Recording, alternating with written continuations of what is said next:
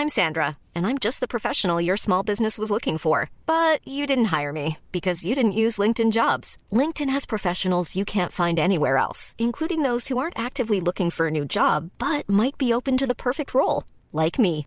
In a given month, over 70% of LinkedIn users don't visit other leading job sites. So if you're not looking on LinkedIn, you'll miss out on great candidates like Sandra. Start hiring professionals like a professional. Post your free job on linkedin.com/people today.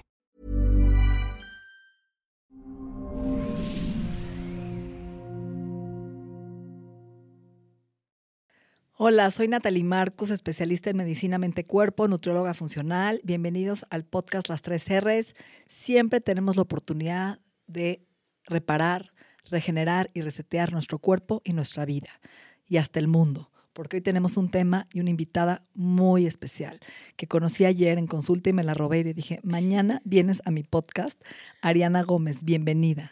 Muchas gracias, Natalie. Me encanta lo que estás diciendo. Totalmente de acuerdo contigo y creo que lo mismo aplica para, para nuestro planeta. Así que feliz. Y va a ser este 22 de abril, Sí. el Día del Planeta, y por eso hicimos este podcast, porque creo que es nuestra responsabilidad hablar de este tema que nos concierne, porque somos un todo, así como el cuerpo, lo que afecta a un órgano afecta el otro y, estamos interconectados también con el mundo, sobre todo con nuestro planeta que nos ha dado tanto. Y tú tienes un currículum impresionante, eres nerd igual que yo y por eso nos identificamos y, y apasionada igual que yo, intensa. Te acabo de conocer y, y me refleja en ti, en ver esa capacidad que tienes de preocuparte genuinamente por el mundo y por eso eres eh, esta mujer que estudió ¿no? en York eh, University todo lo que es filosofía, política, eh, eh, todo lo que tiene que ver con economía y la, la sustentabilidad, la inteligencia artificial. Hijo, muchísimas especialidades, eres un continuo conejito de, de aprendizaje, de, de curiosidad por aprender, crecer, empaparte en estos temas tan No, hombre, importantes. gracias. ¿Algo más que me quieras complementar? No, no, no, ya to- todo, dicho. Sí, me encanta la verdad. Y creo que cuando, cuando sabes qué te apasiona y qué quieres lograr, también tú solita te vas como eh, haciendo esas herramientas, ¿no? Y yo por eso, siempre que puedo estudiar algo nuevo, tomarme un curso, viajar, aprender algo, pues lo hago feliz porque eso me da mejores herramientas para también servirle mejor a mis clientes y a mi propósito. Entonces, Y has hecho una atención muy interesante este año porque hoy tienes tu propia empresa, pero ¿cuál ha sido tu, tu background? O sea, ¿cómo decidiste emprender? Cuéntanos un poquito. Bueno, ese, el background siempre ha sido temas de desarrollo social y ambiental.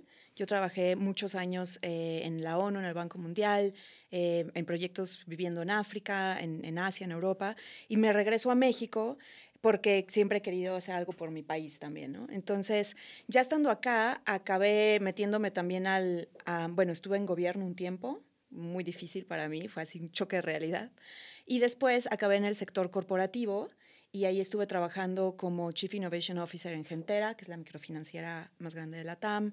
Eh, luego estuve en Bosch, en Alemania, haciendo temas de innovación, inteligencia artificial, Internet of Things para todo lo que es la estrategia de transporte, Smart Cities, Connected Mobility. Y de ahí me fui a Visa eh, a llevar innovación también para México y, y un- algunas regiones de la TAM. Eh, y ya de ahí es donde dije, todo este conocimiento de innovación y de tecnología, aunado a la experiencia que tengo en desarrollo ambiental y desarrollo social, lo tengo que poner al servicio de mi máxima misión o mi llamado, que es realmente ayudar a las personas, a las organizaciones y a los líderes eh, a que cambien la mentalidad y entiendan que pueden generar mayores utilidades si lo hacen a través y en conjunto con el cuidado del planeta y de las personas. Ya no da el modelo antiguo, además de que teniendo tantos modelos nuevos económicos, tecnológicos, de innovación, estratégicos, o sea, neta, seguir trabajando en el modelo antiguo de cómo se hace dinero, perdón por mi francés, pero jodiendo a las personas, ya, ya no tiene que ser así. Totalmente. Y, y en esta misión que has encontrado, ¿qué es lo que le ofreces al cliente? O sea, yo voy contigo como empresa y ¿qué recibo? Ok, nosotros tenemos dos tracks. La primera es consultoría y somos una consultoría de nueva generación en el sentido de que tenemos el mejor equipo y una red de expertos globales alrededor, del mundo, entonces no te vamos a poner siempre a la misma persona que te atienda. Eh, tenemos también una agilidad distinta, entendemos que las empresas ya no tienen tiempo de hacer proyectos de cinco años de transformación, entonces trabajamos por sprints y lo más importante es lo que llamamos eh, honestidad radical. O sea, yo viví cuando estaba en el mundo corporativo que venían, venían empresas globales importantísimas, nos cobraban millones de dólares por hacer proyectos de transformación, pero nunca nadie hablaba del elefante en el cuarto porque si no se vaya a enojar el cliente y lo perdemos. Y a mí me ha tocado decirle a CEOs de empresas globales cosas que no te crees. O sea, desde sus hábitos personales o cosas que hacen que incomodan a otras personas. O sea, pláticas bien difíciles, pero me voy a la yugular porque nos están pagando y necesitan que les digamos realmente cuál es el problema, aunque sea doloroso y penoso decírselos. Entonces somos muy directos también. Y lo que hacemos es consultoría para ayudarles a las empresas a hacer una transición de un modelo de accionistas, enfocado en accionistas o shareholders, donde la, racional tradicional es la empresa existe para generar valor a los accionistas, punto y se acabó, no nos importa nada más. Y ese es el modelo tradicional que, Milton Friedman, el economista que ganó un premio Nobel, decía, ¿no? Eh, y moverlos a un modelo de stakeholders, que son grupos de interés, donde dices, sí, tengo que generar valor a los accionistas, pero también a mis empleados, pero también a mis clientes, pero también a la sociedad, pero también al medio ambiente. Entonces, les ayudamos con un roadmap muy concreto, pasos muy concretos y todas las herramientas para que puedan hacer esa transición a nivel modelo de negocio, estrategia y mentalidad organizacional. Y por otro lado, tenemos el track de formación de líderes, donde damos programas y cursos a profundidad para que puedan tener también todas estas herramientas de cuáles son las características de un líder en el futuro. Por ejemplo, con el COVID. Antes un líder hablaba, hablaba de problemas, ahora tiene que lidiar con dilemas economía o salud, que se me muera mucha gente o que la economía no se caiga. Este, temas también del mundo posmoderno, ¿qué, ¿qué, características necesita un líder entender para ser un líder ambiental también? Porque se nos viene encima la crisis del calentamiento global, que va a ser la madre de todas las crisis. Dicen que el COVID fue el entrenamiento. Entonces, les ayudamos a tener esas herramientas para que sean líderes realmente a prueba de futuro, ambientales y que puedan empezar a construir puentes usando tecnología e innovación nueva. Hijo, esa dualidad, ¿no? Que estamos viviendo, me encanta. Pero a ver, tú como especialista en ese tema de calentamiento global, háblame un poquito del reto cero, el net. ¿Cómo se llama? En inglés es el... El net zero. Net zero. Sí y lo vamos a empezar a escuchar mucho más, em, ahora con el gobierno de Estados Unidos invirtiendo billones y billones. Básicamente lo que significa net zero es poder llegar a cero. Entonces, llegar a cero, ¿de dónde?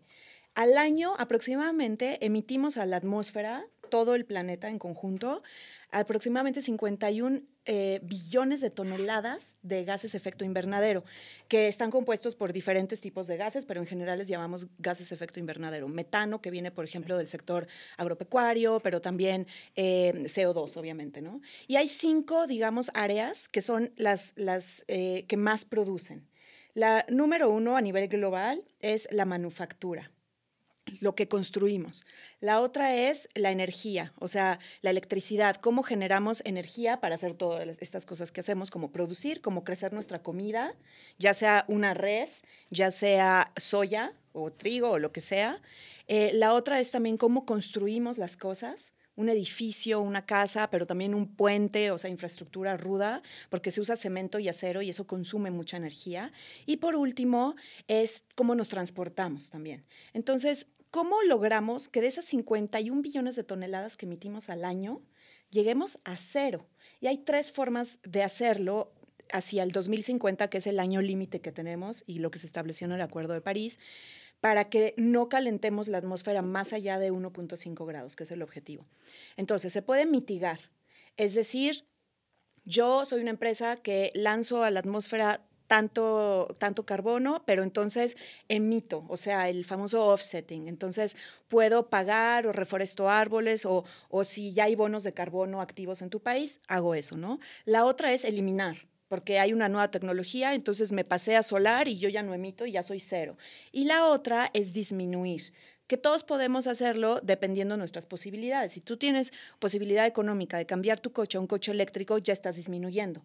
Entonces, eso es lo que tenemos que hacer eh, como humanidad, ¿no? O sea, llegar a cero para el 2050. Hay países que emiten más, hay países que emiten menos y el reto se pone cada vez más complicado porque de aquí al 2050 también va a crecer la población global y para el 2100 vamos a ser 10 billones de personas, lo cual significa más alimento, más vivienda, más transporte. Entonces, ¿cómo haces que los países en desarrollo se logren desarrollar y puedan tener acceso a todo y salgan de la pobreza los que están en pobreza de una forma que puedan tener una mejor calidad de vida y estilo de vida, pero sin que se aumenten las emisiones, al revés, bajándolas a cero. Entonces está súper interesante el reto. ¿Cuál sería el país que más emite? Estados Unidos. Totalmente. China también, y China tiene un compromiso súper fuerte de llegar a cero en el 2060. Y muchos lo critican, pero realmente es el único país que hoy por hoy tiene un, una agenda muy robusta para así lograrlo. Entonces dijeron, no, llegamos a 2050, pero en 2060 bajamos a cero. Mejor eso que nada. Totalmente. Y ahí es donde la gente se pelea y dice, no, eh, aunque yo deje de comer carne, no estoy contribuyendo al cambio climático. O sí, no, a ver, ese es, un tema interesante, ¿no? Pongo mi granito de arena, ¿cómo lo puedo hacer? ¿Cuál es tu, tu postura ante esto? Esa pregunta me encanta y es algo que hay que cuestionarnos todos realmente, porque no quieres tener carga cognitiva, es decir, que te abrumes tanto de todo lo que está pasando que ya sientas que es que todo lo que hago está mal y a veces nos, ah, perdón, a veces nos pasa, eh, sobre todo si ves documentales muy rudos o así, pero todos podemos hacer algo y sí hay que entender que sí hay cosas que tienen mayor impacto que otro. Entonces, por ejemplo, si todos dejáramos, ahí yo siempre recomiendo desde, desde un punto de vista filosófico, usar la, la máxima del imperativo categórico de Kant, que básicamente suena medio así, pero lo que es es, tienes que preguntarte si esto que voy a hacer lo hiciera todo mundo, ¿está bien o está mal? Entonces, va por ahí, es muy fácil, ¿no? Entonces, si yo dejo de comer carne dos veces a la semana, si soy una super carnívora, por ejemplo, si fuera el caso, si todo el mundo dejara de comer dos veces a la semana carne, ¿sería mejor o peor para el planeta y para nosotros? Sería mejor. Sería mejor. Por eso Paul McCartney Stella McCartney desde hace creo que ya 20 años traen esta campaña de Vegetarian Mondays si todo el mundo los lunes no comiéramos carne, bajaríamos emisiones ahí. Entonces, a ver, ¿queremos llegar a cero? Sí, es verdad, pero hay que empezar por algún lado. O sea, querer hacer de 100 a cero no, o sea, no se puede, ¿no? Y psicológicamente nadie aguanta. Pero puedes dejar de comer. Si vas a comer pescado o si vas a comer carne, checa que sea de la mejor calidad. Mejor comer carne una vez a la semana o dos veces a la semana de súper buena calidad, que no tenga hormonas, que no tenga fertilizantes. Y ahí tú eres la experta. pastoreo, exacto. Ahora, ahí lo que hagas es muy interesante porque somos todo o nada. Sí. ¿no? Ese es el tema, que así vive el ser humano, ¿no? Y no es eso. Entonces yo creo que ahí sería decir, a ver, se puede, en vez de consumir proteína animal tres veces al día, comer una, que es lo que yo estoy haciendo en mi casa, por ejemplo, con mis hijas, sí. Y estamos creando esta cultura, esta conciencia, porque no es a través del miedo, a través de la culpa, que la gente cambia, y creo que ahí es el, enfoque, es la conciencia colectiva. Sí. Y, eso que dices del blanco y negro me encanta porque también se empieza a, hacer un dualismo en el debate peligroso. Por ejemplo, hay un grupo de personas que ahora le tiran durísimo a Bill Gates, que es un maldito y que todo lo quiere mal y la agricultura y, las vacunas, no sé qué. Y hay otro grupo de gente que son como, sí, y la agricultura regenerativa y Bandana Shiva en la India. A ver, las dos están bien. El tema es que Bill Gates, como ingeniero que es, es muy práctico y dice, a ver, tenemos una crisis de proporciones bíblicas. Entonces él se va a la solución técnica, porque es lo que él sabe hacer bien. Él no se va a poner en su libro sobre este tema o en su empresa nueva de Breakthrough Energy a decir, bueno, claro, primero hay que hacer una sanación con la madre tierra y todos O sea, él no va a hacer eso bandana Shiva, sí, y está muy bien, pero no es que seas de este equipo o de este equipo.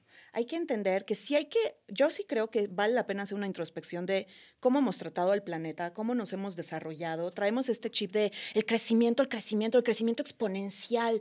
¿Y a costa de qué? Tiene, exacto. No puede haber crecimiento exponencial. Lo único que tiene crecimiento exponencial son las células de cáncer.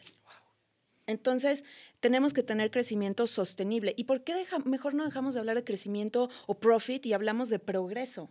El progreso no es ser el más rico, ser el que más tenga, la casa más grande. El progreso es que seas una persona plena y la persona más feliz y la persona con mayor impacto para el bien tuyo, de tu familia y de la comunidad. Entonces, ¿por qué no cambiar esa conversación? Me encanta cómo hablas, me encanta tu postura. Te agradezco que estés aquí nuevamente, es, me encanta escucharte. Y a ver, me gusta lo que dijiste, que estábamos conversando del cuerpo humano y la metáfora, ¿no? Con esta postura del medio ambiente y la sustentabilidad. ¿No las puedes platicar? Claro que sí. Es como si tú vas eh, a tu consulta con Natalie, que a mí me, pasa, me pasó, eh, tú tienes todo un scan, tienes los análisis y entonces tú le puedes decir a un paciente, a ver, hay como estos puntos que hay que tratar. pero hay prioridades, ¿no? Si te llega un paciente que tiene apendicitis y está a punto de reventarle, pues no quieres que le dé peritonitis y entonces te lo llevas al hospital o lo mandas rápido, ¿no? No le vas a dar la misma prioridad a la apendicitis que a una verruga o a que quiera tener piel más bonita.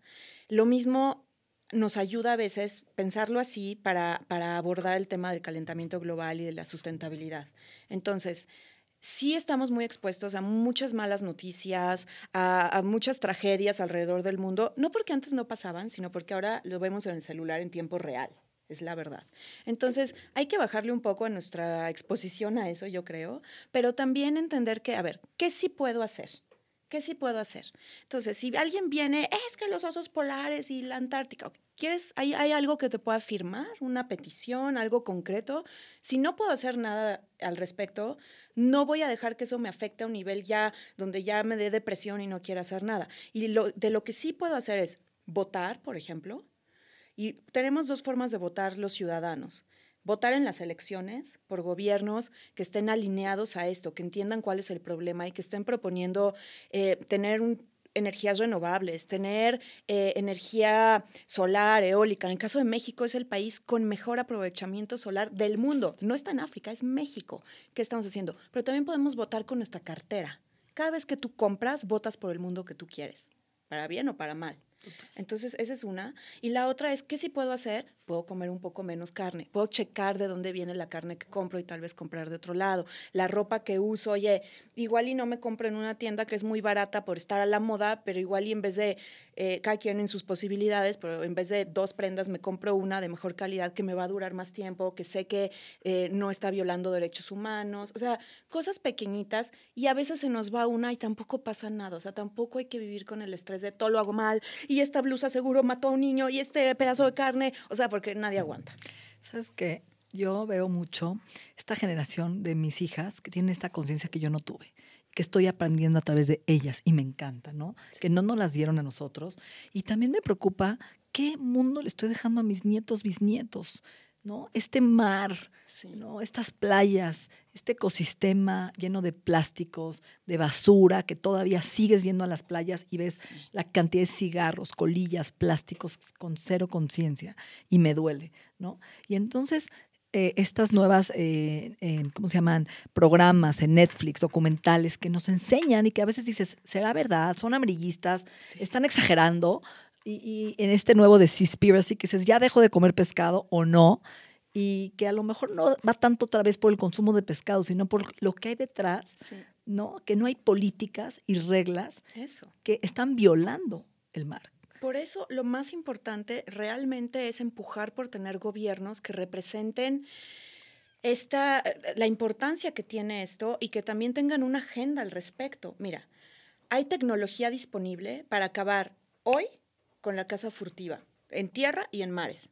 O sea, hay tecnología satelital con inteligencia artificial que en tiempo real puedes ver todas las rutas marinas, todas las embarcaciones que están ahorita en este momento navegando en donde tú quieras. Mar de Cortés, vamos a ver, haces zoom in y estás viendo. Y ves además y puedes saber de acuerdo a los registros que hay marítimos, estas son de China, por ejemplo, alrededor de Galápagos están todas las navegaciones chinas de caza furtiva, ya están matando eh, tiburón ballena, etcétera todo eso ya existe. Pero entonces ahí la tecnología también nos puede ayudar a detectar corrupción en los gobiernos, porque si ya existe, ¿por qué el gobierno de Ecuador no está haciendo nada? O los gobiernos, lo que puede pasar y hay que apoyar también es los gobiernos ya de países desarrollados, con todos los problemas de corrupción que también puedan tener, pedir que, que hagan más presión a esos otros gobiernos. ¿Qué va a empezar a pasar? Al gobierno de México le van a empezar a leer un poco la cartilla en este tema y a muchos otros países en desarrollo. ¿Quieres un préstamo? ¿Quieres que se mantenga un tratado de libre comercio? Ponte las pilas en esto y en esto, porque nosotros no estamos bajando emisiones para que tú te vayas por el otro lado. 100%. Pero hay que presionar desde casa nosotros también. Me encanta. A ver, inteligencia artificial, qué tema, ¿no? Sí. Y hoy vamos a tener que comer carne hecha por inteligencia artificial. ¿Será que el ganado va así, no? Hay hamburguesas ya listas. Sí. Hechas de células. ¿Qué piensas de este tema? ¿A dónde vamos a acabar? Uy, es un tema bien controversial, la verdad. artificiales. Porque tiene, sí, porque tiene temas de ética, de filosofía, de ciencia, de medicina. Entonces es un tema muy complejo que, que no tengo una postura absolutista. Diario estoy aprendiendo de esto. Lo que sí pienso es, em, hay dos tipos. Está la carne hecha a base de plantas como el Impossible Burger o Beyond Burger o así. Y está la que es de laboratorio. La que es de laboratorio finalmente es carne normal, solamente que está hecha de células T. Entonces te ahorras el espacio, digamos, te ahorras eh, que si los fertilizantes, los pesticidas, las hormonas, y para los que nos interesa el tema también, pues te ahorras el sufrimiento animal. Entonces, yo sí estoy dispuesta a darle una oportunidad a eso, sobre todo, otra vez, si me voy al debate del lado de Bandana Shiva y todo este movimiento de regeneración que amo y encanto y apoyo, eh, te diría para nada, pero si me voy al lado de Gates, si quieres, donde entiendo, ok, 2100, 10 billones de personas. ¿De dónde demonios vamos a sacar la tierra, el espacio y la comida para alimentar a 10 billones de personas? Y esto es una opción que proteínicamente hablando es alta porque es lo mismo, valor biológico. pero sin las cosas malas, vamos a intentarlo. Yo digo que 100%. A ver, ¿cómo te gustaría cerrar este podcast? ¿Qué te gustaría dejarle dicho a la gente que te esté escuchando? ¿Qué es importante que hoy no perder, no perdernos de vista, ¿no? Y no confundirnos. Yo creo que lo primero es eh, hacer una introspección real a nivel personal o familia, donde podamos decir, a ver, sin, sin culpa, sin quererse uno sentir mal ni nada, pero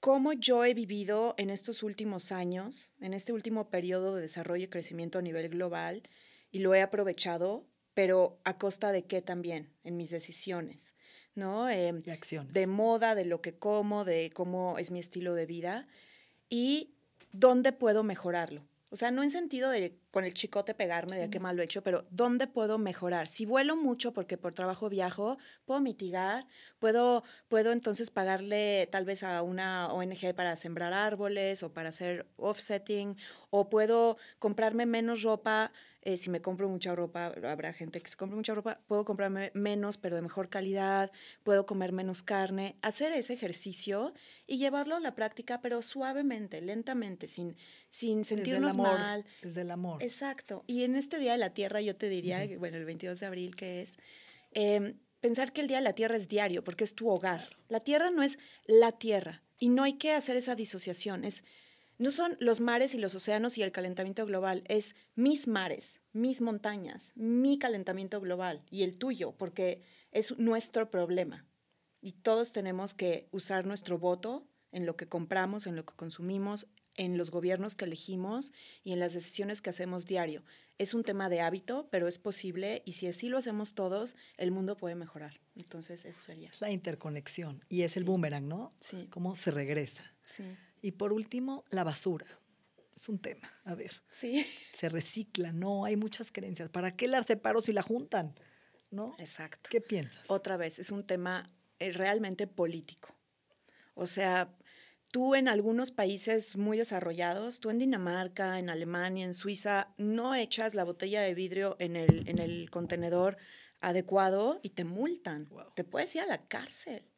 Y entonces necesitamos empujar Sí, educación, que es un tema focal, obviamente. Desde niños, ¿sabes? Sí, desde niños, educación, el ejemplo, pero también tiene que haber leyes que, o sea, si no, si no entendimos por la, buena, por la buena con la educación, que sepamos que sí va a haber consecuencias. No puedes tirar desechos tóxicos en un río y que no pase nada. No puedes tirar tu basura, eh, pañales en la playa y que no pase nada. Debe de haber eso, pero también nosotros creo que a veces con el ejemplo, una viejita en, en Inglaterra ahora en la pandemia se dedicó a limpiar playas y limpió 52 playas. Ella sola, una mujer de más de 85 años, sin dinero. Ella salía a las playas en las mañanas y las limpiaba en toda esa costa.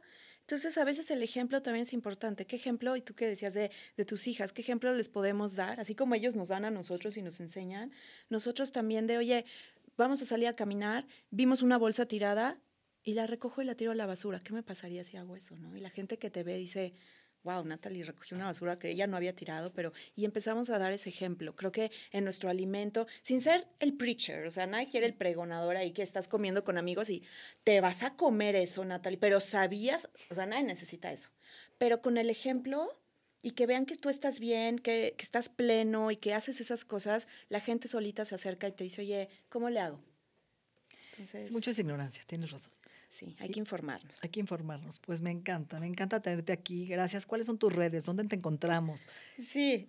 Platícanos. no, bueno, gracias a ti, Natalie, por, por, el tiempo y qué padre poder platicar contigo de esto. Son dos diferentes microbiomas o, universos, ¿no? El cuerpo y el planeta. Y están conectados y siempre van a estar conectados. Así que me encanta, gracias.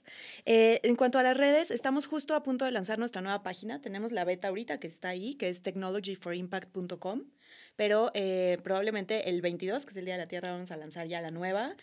Y estamos, gracias, lanzando también nuestra plataforma donde la gente puede inscribirse para tomar estos programas, cursos, webinars que vamos a estar dando en temas de net zero, de sustentabilidad, de agricultura regenerativa, economía circular, eh, economía azul, inversiones de impacto, todo lo que tiene que ver con este universo. Eh, y en Twitter estamos también Tech for Impact. Em, y, bueno, yo, Ariana Gómez, ahí estoy también posteando a veces algunas cosas. Pues muchísimas felicidades, mucha suerte. Que haya más gente como tú en este mundo. Muchas gracias. Y mucho que aprender, la verdad. Me siento ignorante en este tema, lo confieso me cuesta trabajo. Trato de no comprar plástico, de poner un filtro en mi casa, de traer mi termo que le regalo en mi instituto a la gente para que no use plástico. Y aún así llegas a una playa, a un hotel y te dan el plástico, llegas al aeropuerto y no hay agua. Y no, falta, falta esa cultura. Es una cultura de, construir y de entender nuestro poder. Como consumidor tienes todo el poder. Si te llega un delivery a tu casa ahora en la pandemia que pides por Uber Eats o por Didi o por lo que sea, y te llega algo donde es unicel o plástico, si lo sigues comprando, eres parte del problema. Al menos un mensajito, un tweet. Los tweets son súper poderosos porque las empresas están así, ya hablaron de nosotros. Pero hay que ejercer nuestra voz, para eso la tenemos. No solo es para, para usar redes sociales para, para darles like a las cosas, es también para usar nuestra voz. O sea, tenemos mucho poder, hay que empezarlo a usar más. Gracias. A ti, Natalie. Gracias.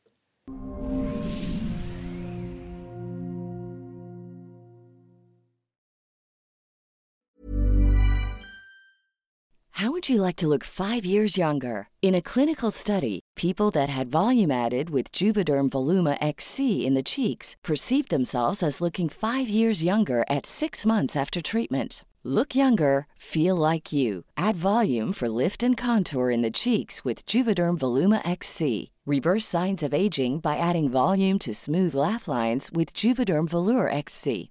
For important safety information and to find a licensed specialist, visit juvederm.com. That's J U V E D E R M.com. Not for people with severe allergic reactions, allergies to lidocaine, or the proteins used in Juvederm. Common side effects include injection site redness, swelling, pain, tenderness, firmness, lumps, bumps, bruising, discoloration, or itching. There's a risk of unintentional injection into a blood vessel, which can cause vision abnormalities, blindness, stroke, temporary scabs, or scarring. Talk to a licensed specialist to find out if it's right for you.